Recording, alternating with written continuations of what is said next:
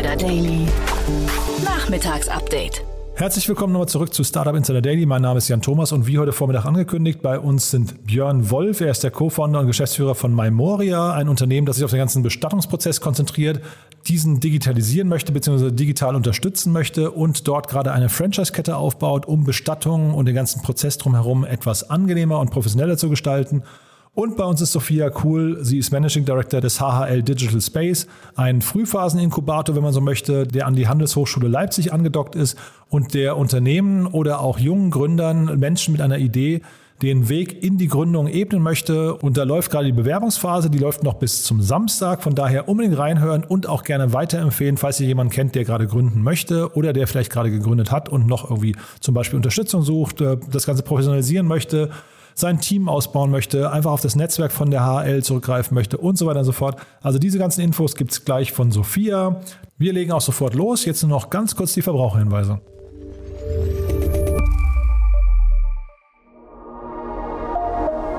Werbung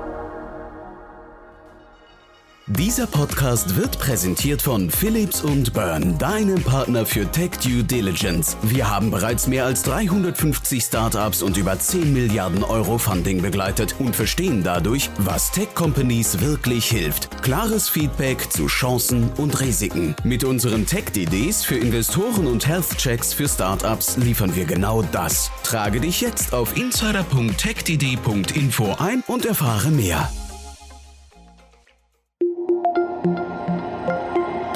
Werbung. Und jetzt geht es weiter mit Startup Insider Daily. Interview. Jetzt zu Gast Sophia Kuhl, Managing Director bei HHL Digital Space. Also, wir gehen ins schöne Leipzig. Ich freue mich sehr. Sophia Kuhl ist bei uns, Managing Director vom HHL Digital Space. Hallo, äh, hallo Sophia.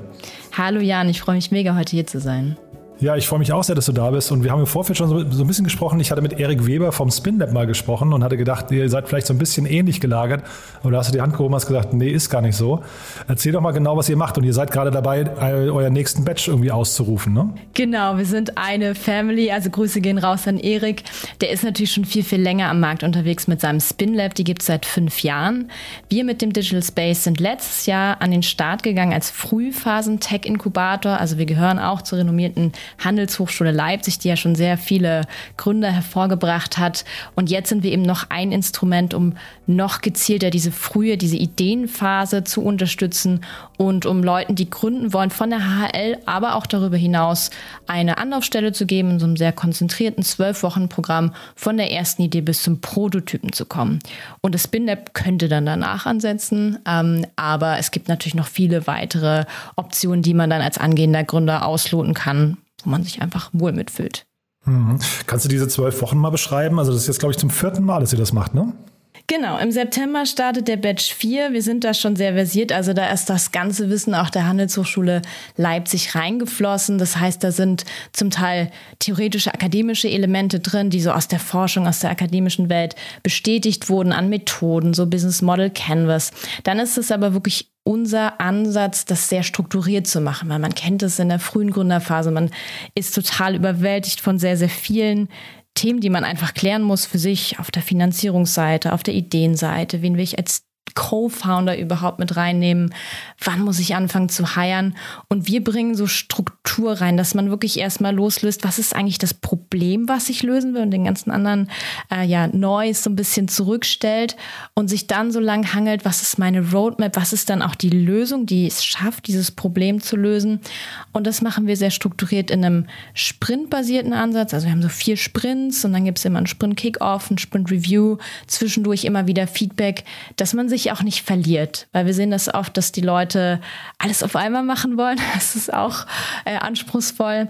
Aber so diese Struktur ist, denke ich, das, was uns auch auszeichnet, wo unsere Gründer sehr gut mitfahren, um dann nach den zwölf Wochen zu wissen, ist es die Idee, mit der ich auch an den Markt gehen will, wo ich jetzt anfange, Code zu schreiben oder Leute einzustellen oder muss ich vielleicht sogar ein Pivot machen? Das sehen wir auch, aber das ist gar nicht schlimm, weil nach zwölf Wochen hat man ja auch noch nichts verloren. Äh, und sag mal, ich habe gesehen, ihr habt auch ein relativ großes Expertennetzwerk und ich habe gesehen, ihr habt auch einen Podcast. Den musst du vielleicht auch noch mal kurz erwähnen. ja, sehr gerne. Äh, fangen wir an mit dem Expertennetzwerk. Also als Handelshochschule Leipzig, wir sind ja eine relativ kleine und familiäre Hochschule, haben wir das große Glück, dass wir eine sehr verbundene Alumni-Community auch haben, die uns auch bei den Inkubationstätigkeiten sehr eifrig unterstützen. Also nur ein paar Alumni zu nennen, ist äh, zum Beispiel der Paul Schwarzenholz oder auch Dirk Graber, die mit Mr. Specs, der gerade an die Börse gegangen sind, Hannes Wiese von About You, Lukas Gadowski kennt man natürlich. Also die sind schon sehr bekannt, auch im HHL-Netzwerk. Aber darüber hinaus bringe ich auch aus meiner vorherigen Rolle so die Berliner Tech-Szene mit. Ich habe vorher bei Amazon Web Services gearbeitet und mich da sehr viel im Deep Tech-Bereich herumgetrieben, vielleicht auch mit Startups, die jetzt noch gar nicht so groß sind, aber die einfach coole Sachen machen. Und dadurch haben wir eben ein sehr schönes, ausgewogenes Business- und Tech-Netzwerk von Leuten, die uns unterstützen und die eben auch diese angehenden Gründer mit Know-how, mit Netzwerk, teilweise auch mit Investitionsmöglichkeiten dann begleiten. Mhm. Ja, man muss wirklich sagen, die HHL hat natürlich einen exzellenten Ruf. Also es äh, gehört, glaube ich, so zu, von, aus Gründersicht neben vielleicht so einer WHU und Apps und so weiter zu den Top-Unis, glaube ich, in Deutschland. Ne? Also da, man sieht es ja an deinem Alumni, äh, an den Alumnis, die du gerade aufgezählt hast. Äh, wie, wie viel man wahrscheinlich dort lernen kann. Und jetzt hast du gesagt, man kann sich bei euch bewerben. Was sind das für Unternehmen, die sich bewerben oder für Personen? Ich weiß gar nicht, sind es Personen oder Unternehmen, die sich bewerben dürfen? Gute Frage. Also beides tatsächlich. Was man braucht, ist im Grunde eine Idee. Also ohne Idee wird es super schwierig. Also wir sind jetzt kein Vermittler von äh, Geschäftsideen, sondern das sollte schon irgendwie stehen. Wenn man jetzt aber noch den passenden Co-Founder zum Beispiel noch finden muss, da sind wir gerne behilflich. Wir haben da eben auch ein gutes Netzwerk. Wir können nichts versprechen, aber wir würden zumindest da unsere Plattform auch zur Verfügung stellen. Und Genau, also das Founding-Team wäre schon gut, wenn das dann sich in diesen zwölf Wochen auch formiert. Also dann macht es auch am meisten Spaß, als wenn man dann alle Entscheidungen danach nochmal treffen muss. Und ja, also mit der Idee kann man direkt losstarten. Man muss jetzt auch irgendwie nicht programmieren können oder sowas. Wir sind ja als Business School eher untechnisch unterwegs, aber wir laden dazu auch gerne ein, die Möglichkeiten zu nutzen. Aber auch im Low-Code-Bereich gibt es mittlerweile so viel, dass man jetzt nicht warten muss, bis man dann den CTO oder so mit am Start hat, dass man da auch was programmieren kann. Mhm. Und äh, Zeiten von Corona, das Ganze ist aber keine Prä Präsenzveranstaltung, sondern wahrscheinlich primär remote, ne? Ja, wir haben es alle gemerkt, so ein bisschen was fehlt schon. Also wir können digital inkubieren, aber wir bieten es super gerne an. Wir haben einen schönen Coworking Space auch in Leipzig. Leipzig ist auch wunderschön. Ich bin ja jetzt auch mit meinem Zweitwohnsitz nach Leipzig gezogen von Berlin aus. Ich kann es nur jedem empfehlen. Also ein paar Stops in Leipzig schaden auf jeden Fall nicht, aber man muss jetzt nicht zwölf Stunden am Tag da vor Ort sein. Das nicht. Und äh, ich glaube, es ist ein relativ knapper Bewerbungszeitraum jetzt. Ne? Man muss sich, glaube ich, relativ schnell entscheiden. Genau, also der Freitag diese Woche, das äh, ist der 16. Juli, das wäre der offizielle Bewerbungsschluss, aber wir machen mal eine kleine Ausnahme für alle, die jetzt den Podcast hören und noch richtig Lust haben, ihr Pitch-Deck auf Vordermann zu bringen. Wir können auch bis zum 18. noch warten und würden euch dann mit in die Bewerberbewertung mit einbeziehen. Also deswegen 18. Juli wäre jetzt so das letzte Ende der Bewerberphase für Batch 4, startet am 2. September Hybrid, würde ich einfach mal sagen, mit einigen Stops in Leipzig. Cool. Und jetzt hast du gerade Pitch Deck gesagt. Was muss man mitbringen? Was ist die Voraussetzung? Wie lange dauert der Bewerbungsprozess? Pitch Deck heißt im Grunde, ihr solltet eure Idee gut beschreiben können. Also was habt ihr schon validieren können? Wie sieht der Markt aus? Vielleicht auch, wie groß ist der Markt? Wo habt ihr aber auch noch Fragezeichen? Was braucht ihr vielleicht auch noch an, an, Unterstützung? Manchmal Teams, die dann sagen, so ja, die Idee ist schon super fertig, wir brauchen nur noch das Investment. Das wird da ein bisschen schwierig für uns. Also wir wollen auch mit euch noch lernen und wachsen. Und ja, sonst einfach auch über euer Team. Das wäre toll, euch auch kennenzulernen, weil der zweite Schritt, also wenn dann so die, das erste Interesse bei uns geweckt ist, dass das ein Thema ist, was wir auch spannend finden. Wir sind übrigens branchenoffen, also ihr müsst jetzt keine Fokusindustrie oder so bedienen. Aber dann wäre es uns eben auch wichtig, euch als Gründerteam kennenzulernen oder auch, wen ihr quasi noch sucht. Und dann gehen wir in ein persönliches Gespräch mit mir, mit meinem Team zusammen. Auch unser Rektor, Rektor der Professor Dr. Stefan Stubner, äh, ist involviert und coacht uns quasi, weil er eben schon sehr erfahren im Bereich als äh, damals Mitgründer von Trivago äh, mit einbringt. Und genau, dann entscheiden wir. Es sind so acht bis zehn Teams pro Kohorte, die dann zusammenarbeiten. Ihr bekommt Mitte August spätestens dann die Zusage. Äh, cool. Haben wir was Wichtiges vergessen aus deiner Sicht?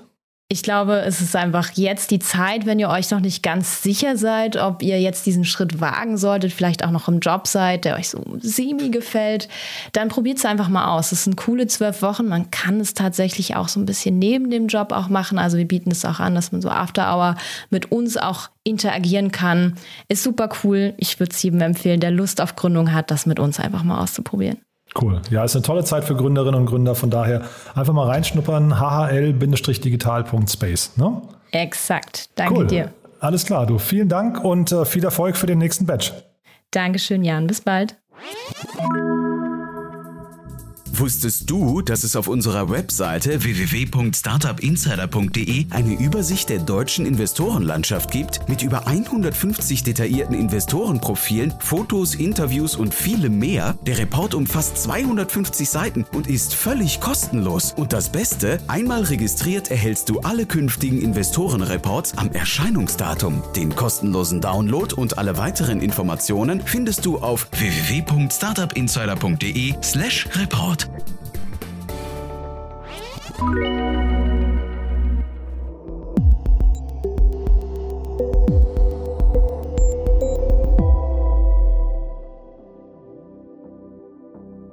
Jetzt zu Gast Björn Wolf, Co-Founder und Geschäftsführer von Mymoria. Sehr schön, ich freue mich. Björn Wolf ist hier, Co-Founder und Geschäftsführer von Mymoria und wir sprechen ja über eine große Finanzierungsrunde, aber ich sage erstmal herzlich willkommen, Björn. Jan, herzlichen Dank, dass ich dabei sein darf. Ja, äh, freue mich sehr, dass du da bist. Ihr macht ja was extrem Ungewöhnliches. Da habe ich, also ich habe das immer so aus dem Augenwinkel schon beobachtet, diesen ganzen Markt, habe ihn aber nie ganz verstanden. Jetzt musst du mich mal abholen. Äh, Bestattung digital, wie, wie geht das? Naja, erstmal so ganz ungewöhnlich ist der, äh, ist der Markt, glaube ich, nicht, weil es ist ja eines der ältesten Gewerbe, die es da draußen gibt. Ähm, und äh, Bestattungen digital, das geht natürlich immer noch nicht. Also du kannst niemanden oder keinen Menschen digital bestatten. Ähm, und äh, 2015, als wir gegründet haben, ähm, da war es ja eigentlich so, dass wir dachten, es gibt so eine Sache, die es in dem Bestattungsmarkt noch nicht gibt, und zwar den Kunden in den Mittelpunkt zu stellen und ihm zu überlassen, wie er denn gerne eine Bestattung planen mag. Dazu musste man nämlich einfach immer irgendwo hingehen. Ähm, das ging nicht anders. Ähm, und da sagten wir, wir wollen das aber so ermöglichen, dass egal wo derjenige ist, ähm, er es so machen kann, wie er es möchte. Und das war dann eben auch digital. Und so haben wir eine Bestattungslösung ähm, erstmal gebaut, auf der ein Kunde ganz einfach seine Bestattung planen kann. Mhm, äh, und mit Kunde sind wahrscheinlich die Nachkommenden gemeint, ne? Ja, genau, die Angehörigen. Ja, mhm. ja ist halt ein bisschen schwieriger Markt. Ne? Deswegen, äh, vielleicht kannst du mal erzählen, warum ihr euch überhaupt damit beschäftigt habt, weil also ist jetzt für mich nicht so ganz naheliegend. Ich verstehe zwar natürlich, dass der Markt riesengroß ist, irgendwie äh, sterben müssen wir alle mal, aber ähm, nichtsdestotrotz ist es vielleicht nicht das naheliegendste für einen Gründer, oder? Also ich würde gar nicht sagen, dass es ein schwieriger Markt ist, ganz im Gegenteil. Ähm, es ist äh, ehrlicherweise ein, ein, wahnsinnig spannendes Thema, wenn man sich traut, mal genauer hinzugucken. Und ich glaube, da ähm, ja, da liegt eigentlich das Problem, ähm, dass wir in unserer Gesellschaft verlernt haben, dass, es, äh, dass der Tod eben ein Thema ist, was auch zur Gesellschaft gehört. Ähm, und äh, es ähm, über die letzten Jahrhunderte wahrscheinlich ähm, zu einem Tabuthema oder vielleicht dem Tabuthema Nummer eins in Deutschland wurde. Ähm, und ähm, als wir unsere ersten Manschetten losgeworden sind damals und uns damit beschäftigt hatten, ähm, seitdem ist es ehrlicherweise was, was einem wahnsinnig viel zurückgibt. Ähm, also ich habe früher ganz andere Sachen gemacht und ähm, ich muss sagen, ich bin sehr froh, dass ich äh, in so einem sinnstiftenden Bereich gelandet bin. Willst du das nochmal vielleicht nochmal kurz ausführen? Was, was macht ihn so sinnstiftend? Ähm, ich glaube, man hilft, äh, man hilft Leuten in einer wahnsinnigen Ausnahmesituation ähm, und das macht es einfach sinnstiftend. Und ähm, also ich, ich, war davor bei HRS, äh, dem Hotelportal, das war ähm, äh, das ist ein super Arbeitgeber, hat super Spaß gemacht. Ähm, aber da hat mir nie jemand mal, äh, was ich, äh, warme Worte oder geschweige denn Strauß Blumen vorbeigebracht, dass ich ihm Hotelzimmer vermittelt habe. Ähm, hier ist das wirklich anders. Also ich, ich, kann mich noch selbst an unsere allerersten Bestattungen erinnern, wo uns da durften wir den äh, geliebten Ehemann von einer Dame äh, bestatten und äh, die dabei unterstützen. Und die hat uns an Weihnachten, das war irgendwie ein paar, paar, Wochen vor Weihnachten, hat die uns ein Riesenpaket voller Plätzchen ins Büro geschickt und hat sich nochmal bedankt, ähm, weil wir sie eben aufgefangen haben mit der Zeit. Und ich glaube, das ist etwas, was, äh, das ermutigt einen jeden Morgen wieder zur Arbeit zu gehen, weil ähm, äh, man einfach ein gutes Gefühl hat, dass man Leuten dabei auch helfen kann. Mhm. Und jetzt hast du so die, die äh, Genese und Vergangenheit schon ein bisschen berichtet. Lass uns mal darüber sprechen, wo ihr heute steht. Ich, ich habe so ähm, in den letzten Tagen gedacht, ihr habt euch so ein bisschen verändert, auch wie Mr. Specs. Ne? Die haben ja auch irgendwann, die haben ja digital angefangen und auch dann irgendwann angefangen mit, äh, mit Läden und, und Präsenzen vor Ort. Ist bei euch auch ein bisschen so, ne? Ja, also ich äh, scheue immer davor zurück, uns mit irgendjemandem zu vergleichen, ähm, weil eben die Märkte so wahnsinnig unterschiedlich sind ähm, hin zum Bestattungsmarkt. Ähm, aber ja, wir haben angefangen und haben erkannt, dass es dort eine Nische gibt, äh, wie man Kunden den Zugang ermöglicht, eine Bestattung zu planen, ob für sich selbst als Vorsorge oder eben auch für einen akuten Fall, wenn man Angehöriger ist. Ähm, und haben aber immer mit der Prämisse gebaut, dass wir, und ich glaube, das ist so äh, die Welt, die man auf memoria.de sieht, das ist so die Spitze des Eisbergs und dahinter haben wir sehr, sehr viel, ähm, das ist wahrscheinlich Funeral Tech, ähm, gebaut, was ermöglicht, ähm, Bestattungen durchzuführen und dort sehr viel zu automatisieren und Sachen, die eben ähm, die diese Branche noch nie so kannte, dann eben auch äh, äh in eine digitale Welt zu überführen. Also Beispiel von ganz einfach, ähm, automatisiert eine Krankenkasse abmelden. Ähm, das, ist, das macht man wahrscheinlich normalerweise in dieser Welt noch per Fax. Ähm, Fax ist ein großes Thema im Bestimmungsbereich. Ähm, und das, da guckt, das guckt bei uns kein Mensch mehr irgendwie an, das wird automatisiert, ähm, äh, passiert das. Bis hin zu, wir lesen sowas wie ähm, Sterbeurkunden mittlerweile mit so einer kleinen äh, künstlichen Intelligenz aus. Ähm, und da denkt man auch erst, na, ist ja nicht so schwierig, so eine Sterbeurkunde oder, oder auch Geburtsurkunde oder Personalausweis oder sowas auszulesen, ohne dass da jemand drauf gucken muss und das in ein System zu überführen. Wenn man dann aber weiß, da sind zum Teil Sterbeurkunden, die wurden noch in äh, was ich, der DDR oder äh, in früheren Zeiten der BRD ähm, ausgestellt, handschriftlich in Altdeutsch, dann wird es irgendwann schwierig und trotzdem wollten wir uns dem Ganzen irgendwann stellen ähm, und da haben wir durchdigitalisiert. Ähm, und auch da gibt es tausend Sachen, die wir noch machen müssen, aber ich glaube, das zeigt so ein bisschen das Spektrum dessen, was wir über die letzten fünf Jahre da im Hintergrund gebaut haben. Du hast gerade schon gesagt, man muss so ein bisschen entstigmatisieren, aber ähm, vielleicht kannst du, deswegen ist es vielleicht, also ich, ich tue mich mit dem Thema insgesamt ein bisschen schwer, weil ich mich zu wenig damit beschäftigt habe, aber wie nähert man sich denn den Kunden? Also dieses Thema Kundenakquise finde ich ja ein bisschen komplizierter bei mir vorzustellen. Und vielleicht kannst du auch was über die, ja, aus eurer Sicht äh, Marktgröße mal, mal erzählen. Wie ist der, der äh, TAM, ne, der, der Total Addressable Market? Hm. Ähm, also ich, ich kann nachvollziehen, dass es dir äh, schwerfällt, sich dem, ähm, dem Bereich zu nähern. Ähm, ja, so zahlenmäßig nüchtern, weißt du, das meine ich, ne? so. Ähm, ja, also das ist das ist relativ einfach. Also das ist äh, ein 5 Milliarden Markt in Deutschland ähm, und eine durchschnittliche Bestattung kostet 5.700 Euro. Ähm, da ist allerdings auch der, die Friedhofskosten mit drin. Das sind Kosten, die sind normalerweise kommunal und die gehen dann nicht an den Bestatter. Ähm, und ähm, das ist ein hyperfragmentierter Markt. Also es gibt äh, in Deutschland, äh, anders als in vielen anderen westlichen, der anderen westlichen Welt, gibt es sehr, sehr viele Einzelbestatter ähm, und keine großen Ketten. Mhm. Und, und das heißt, also ihr könntet jetzt quasi die erste richtige Kette werden, ne? weil jetzt vielleicht lass uns mal über die Finanzierungsrunde sprechen. 15 Millionen habt ihr aufgenommen.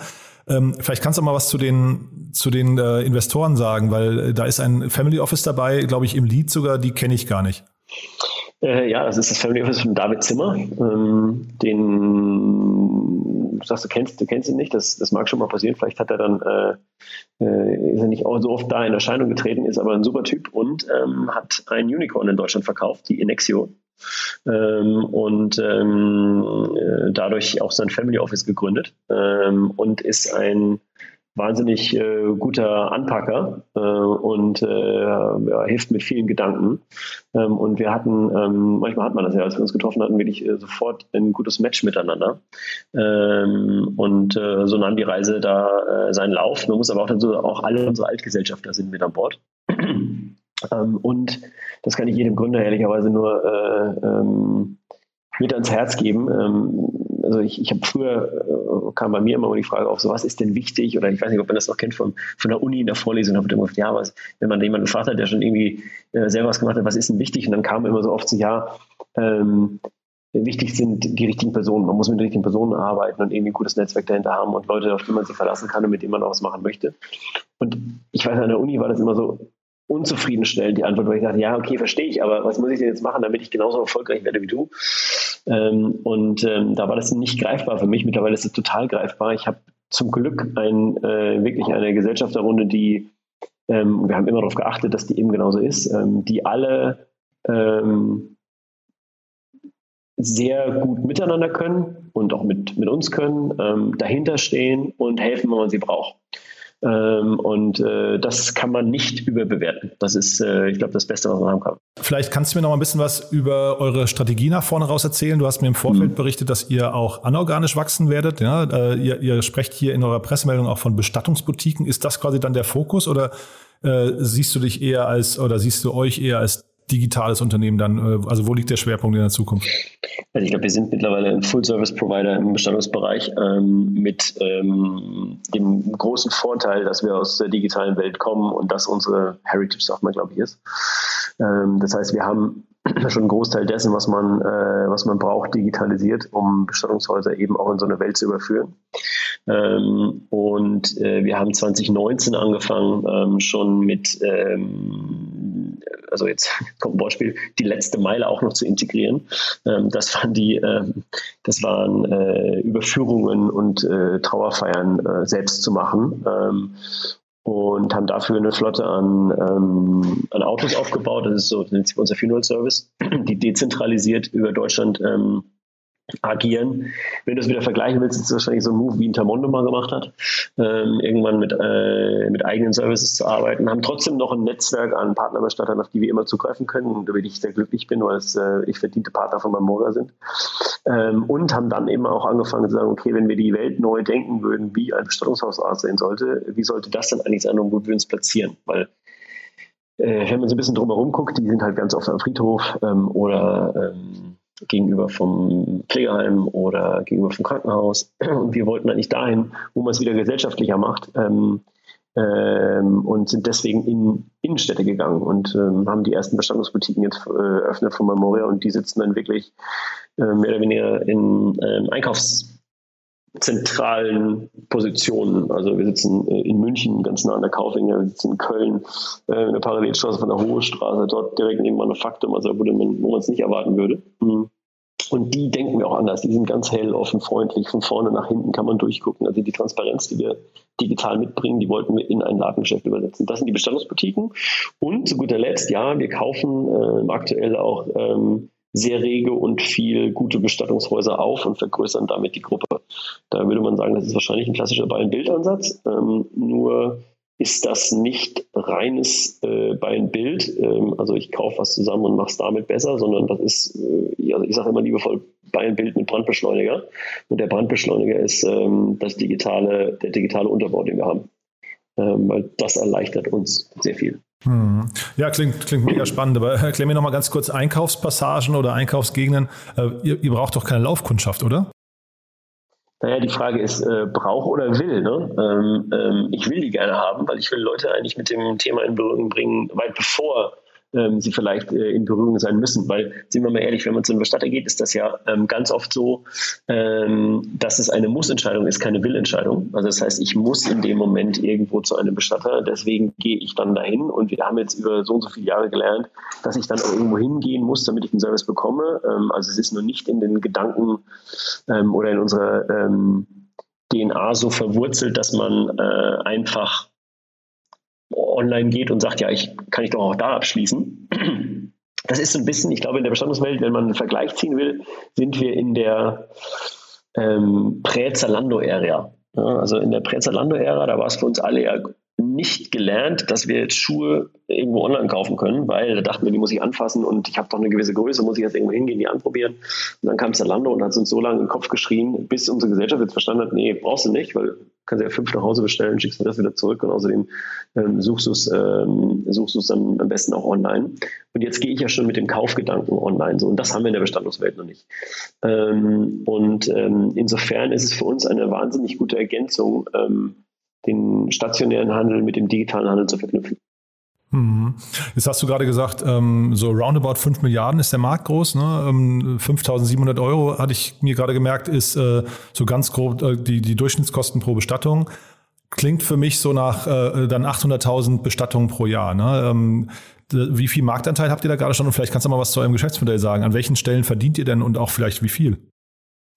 Also es ist, äh, ich glaube, es sind mittlerweile sogar ein paar mehr. Ähm, also das, die Rechnung kommt hin, das hast du gut gemacht, ähm, das durcheinander zu teilen. Aber ich glaube, wir sind mittlerweile bei 900 und irgendwas 1000 Bestattungen. Und ähm, das ist ehrlicherweise auch ein wachsender Markt äh, bis mindestens 2050, weil jetzt die Babyboomer-Generationen kommen und die ähm, äh, jedes Jahr eigentlich mehr ähm, Personen erzeugt haben damals und die jetzt langsam dann auch in ein Alter kommen, wo ähm, die der Natur gemäß versterben. Ähm, äh, wir, wie ich es vorhin gesagt habe, sind ja mittlerweile Full-Service-Anbieter. Das heißt, wir ähm, verdienen an, in allen Bereichen, außer am Friedhof. Friedhof ist äh, das, das Kommunale dabei, der wird ja meistens von einer Kommune äh, betrieben und da sind durchlaufende Posten, die geben wir einfach weiter, wenn wir sie überhaupt direkt in unserer Rechnung haben. Ähm, alle anderen Sachen ähm, sind natürlich Sachen, die wir selbst machen und die wir dann mit einer gewissen Marge eben verkaufen können. Hm. Fällt es euch eigentlich äh, schwer, Leute zu finden, also Mitarbeiter? Ähm, ist das ein, ist das ein schwierig, weil wie gesagt, du merkst ja gerade, ich bin selbst ein bisschen gehemmt bei dem Thema und wahrscheinlich geht es ja vielen Mitarbeitern auch so, oder? Also ich, ich würde hoffen, äh, dass wir am Ende des Gesprächs so auseinandergehen, dass du vielleicht nicht mehr so gehemmt bist und dann vielleicht auf mamora.de gehst und dir mal deine eigene Vorsorge ähm, äh, zusammenstellst. Im Übrigen kann ich nur empfehlen, ähm, ich sage immer, in dem Moment, wenn man eigentlich ähm, irgendwo Verantwortung übernimmt, ist der spätest, spätestmögliche Zeitpunkt, sowas zu machen. Also wenn du sich eine eingetragene Lebensgemeinschaft, eine Hochzeit, äh, Kinder bekommst ähm, oder sonstiges, ähm, dann müsste man sich mal mit solchen Themen wirklich beschäftigen. Und da gehört nicht nur eine Bestattungsvorsorge dazu, die gehört mit dazu, aber auch eine Patientenverfügung, eine Vorsorgevollmacht etc. Ähm, weil sonst stehen irgendwann im schlimmsten Fall halt mal deine Angehörigen da und wissen nicht, was sie machen sollen. Und um auf die Vorsorge zu kommen, es ist so, dass ähm, wirklich, man nimmt den Angehörigen, ich habe ich hab ja selber so viele Gespräche mit Angehörigen gemacht in meinem Leben jetzt mittlerweile, ähm, man nimmt den Angehörigen so wahnsinnige Last von den Schultern, wenn man das vorher schon geklärt hat, weil in der Situation, wo ich den liebsten, vielleicht äh, meinen liebsten Menschen verliere, muss ich dann anfangen, über so Commodities nachzudenken, wie, wie soll der Sarg aussehen, wie sollen die Blumen aussehen, was hätte sich eigentlich für, für Blumen gewünscht und so weiter und so fort. Das, ich will in der Zeit Abschied nehmen und mich nicht um sowas kümmern müssen. Und wenn man das vorher macht, nimmt man den, den anderen wirklich viel Last von Schultern. Also kann ich auch nur dir raten, das vielleicht mal zu machen und das wäre toll, wenn wir so auseinandergehen würden. Ähm, da, zum Thema Recruiting, ähm, äh, um da den äh, roten Faden wieder aufzunehmen, ist es ähm, so, dass im Bestattungsbereich Fachkräfte Mangelware sind und das nicht einfach ist. Ähm, und generell ist es ja so, dass wir, äh, dass es momentan nicht einfach ist, irgendwie gute Leute zu bekommen. Bei uns aber genau das Gegenteil herrscht. Wir bekommen so viele Initiativbewerbungen für Leute, die bei dem Thema mitarbeiten wollen, ähm, um, und das höre ich immer wieder, eben was Sinnstiftendes zu machen. Und die sagen, nee, ich möchte halt nicht wieder ich möchte nicht bei, was ich, Food Delivery oder sonstigem, sondern ich will irgendwas, wo ich den Leuten was zurückgeben kann. Und das ist mir wichtig äh, in meinem Beruf. Und bei euch sehe ich, dass diese Mission dabei ist. Okay, das klingt sehr überzeugend, muss ich sagen. Äh, ist auch eine schöne Mission, Björn, verstehe das nicht falsch. Wie gesagt, es ist nur halt eben ein Thema, das man möglicherweise nicht, nicht permanent diskutiert. Ne? Aber ich finde es gut, dass ihr euch dem Ganzen, Ganzen nähert und äh, da scheinbar auch schöne Lösungen für, für konzipiert. Ähm, wir verlinken trotzdem mal eure Jobseite. Du sagst zwar, es gibt viele Initiativbewerbungen, wir machen das aber trotzdem immer, wenn jemand äh, sich, äh, weiß nicht, aufgerufen fühlt, bei euch mitzuarbeiten, dann soll er sich gerne bei euch melden. Sehr, sehr gerne. Haben wir sonst was Wichtiges vergessen? Äh, wird mir auf den ersten Blick nicht einfallen. Ähm, nicht nur ähm, äh, Bewerbungen, wir, haben wirklich einiges an Stellen nur unterlaufen. Äh, nicht nur Bewerbungen äh, sind irgendwie wichtig für uns, sondern sollte das auch ein Bestatter hören. Wir gucken uns auch sehr gerne Bestattungshäuser, die wir noch nicht kennen, obwohl wir sehr, sehr viele mittlerweile kennen, ähm, an, ob sie nicht zur Marmora-Gruppe passen würden. Ähm, auch äh, das ist gut. Oder wenn jemand sagt, ey, ich habe Lust darauf, mal wirklich das selber zu machen, äh, wir äh, franchisen unsere äh, Moria-Boutiquen auch. Ähm, also wenn jemand Lust hat, da selber äh, Ärmel hochzukrempeln und sowas mal zu machen, ähm, dann soll er einfach mal auf uns zukommen. Björn, klasse. Vielen, vielen Dank. Glückwunsch nochmal zu der Runde und wir bleiben danke, in Kontakt. Äh, Wenn es, äh, ich weiß nicht, entweder der hundertste Laden ist, den ihr eröffnet habt oder die nächste Runde, dann meldest du dich wieder, ja? Dann melde ich mich. Jan, herzlichen Dank. Bis dahin. Tschüss. Startup Insider Daily, der tägliche Nachrichtenpodcast der deutschen Startup-Szene. Ja, damit sind wir durch für heute. Das waren Björn Wolf von MyMoria und Sophia Kuhl vom HHL Digital Space. Ich hoffe, es hat euch Spaß gemacht. Ich fand es eine ziemlich interessante Folge, muss ich sagen. Und alleine in dem Bereich Bestattung sieht man mal wieder, es lauern Geschäftsmodelle auch dort, wo man sie nicht vermuten würde. Zumindest hatte ich das Thema Bestattung nicht auf dem Radar. Und der HHL Digital Space, ich glaube, das klingt wirklich sehr, sehr interessant. Vor allem hoffe ich, dass ihr das weiterempfehlt, wie gesagt, an Gründerinnen und Gründer, die ihr kennt die sich vielleicht irgendwie bewerben möchten, die sich verbessern möchten, die sich professionalisieren möchten, einfach mal einen Blick werfen auf die Webseite. Wir verlinken das Ganze auch in den Shownotes. In diesem Sinne sage ich vielen Dank fürs Zuhören und ja, ich hoffe, wir hören uns morgen wieder. Bis dahin, schönen Tag noch. Ciao, ciao.